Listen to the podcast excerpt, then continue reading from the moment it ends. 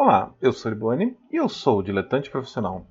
Hoje eu quero falar sobre Homem-Aranha no Aranha Verso, uma animação aí que está super bombada, estreou essa semana nos cinemas, já ganhou o Globo de Ouro de melhor animação e está muito cotada para ganhar o Oscar.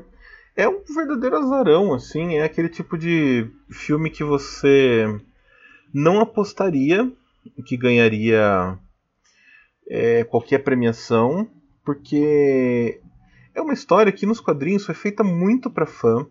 Nos quadrinhos é, tem uma trama lá complexa, blá, blá, blá, blá, toda enrolada, mas que o único objetivo dela é resgatar diversas versões do Homem-Aranha, pôr elas juntas e trazer versões assim que ninguém nunca viu ou imaginou, e criar situações de o que aconteceria ser, né?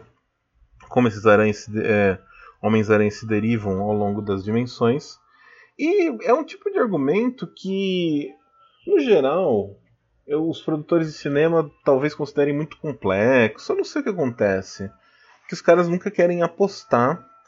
Porque tem vários personagens, tem muita coisa para explicar, blá blá blá.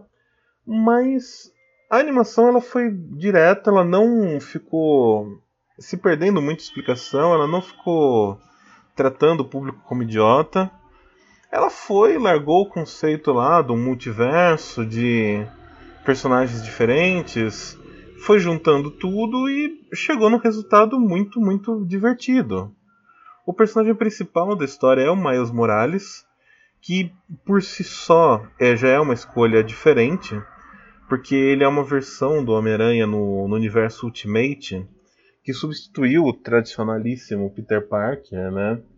É, por um garoto negro mexicano. E além dessa versão do Miles Morales, tem a Spider-Gwen, que tem toda uma historinha nos quadrinhos tal, mas no, no filme ela é bem simplificada e funciona muito bem o personagem. E a Spider-Gwen ela é interessante, que ela, ela é um conceito visual. O uniforme da Spider-Gwen é sensacional.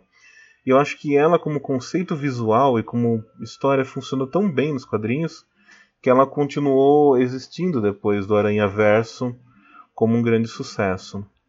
Eles optaram por uma história mais simples do que a dos quadrinhos optaram por um vilão mais categórico, mais característico, mais reconhecível, que é o Rei do Crime.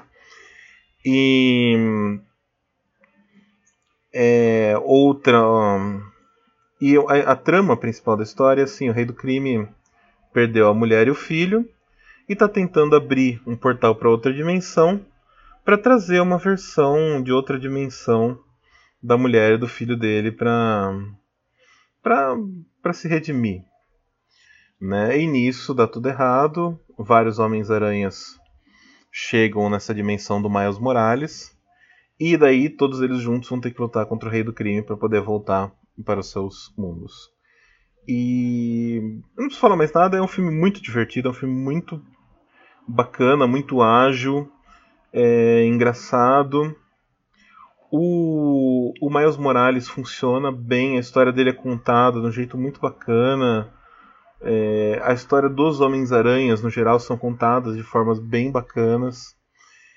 E o filme é dinâmico, o filme tem um ritmo bom.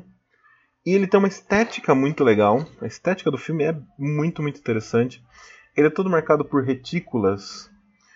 E essas retículas, assim, na versão 3D do filme, elas estão em camadas separadas, né? Então é, formam uns efeitos interessantes em 3D. Apesar de que eu acho o 3D dispensável no filme, é, mas tem uns momentos que, que são bacanas.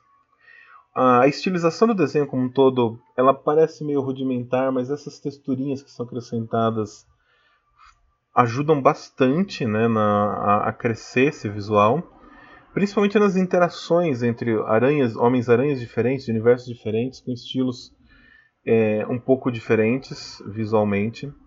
Tem uma linguagem de quadrinhos muito, muito, muito forte aplicada no filme, que também funciona é, excelente, assim, funciona muito bem. E isso, é um filme divertido, é um filme que tem um personagem, é, digamos, representatividade, né? O Miles Morales ele é negro e mexicano, mas isso não é uma questão em nenhum momento no filme, isso é bem bacana, porque ele é tratado como deveria ser, como um, um outro Homem-Aranha qualquer. A questão de cor não é levada em conta em nenhum momento. Isso deixa. Isso é legal, isso mostra que assim, a gente já está talvez chegando num ponto onde você pode ter um protagonista, assim, tudo bem, é uma animação, não é um filme, um investimento menor, blá blá blá blá. Mas você pode ter um protagonista de representatividade sem a representatividade ser a questão central na trama dele.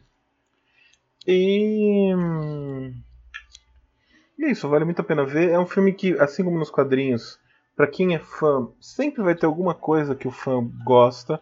Por exemplo, é, eu gostei muito da escolha do visual do Rei do Crime, que é esse Rei do Crime do, do Bill Sienkiewicz, que é ele é gigantão assim, a cabeça dele é pequenininha no corpo, que é esse daí que eu tô desenhando aí no vídeo no YouTube, se vocês estão vendo.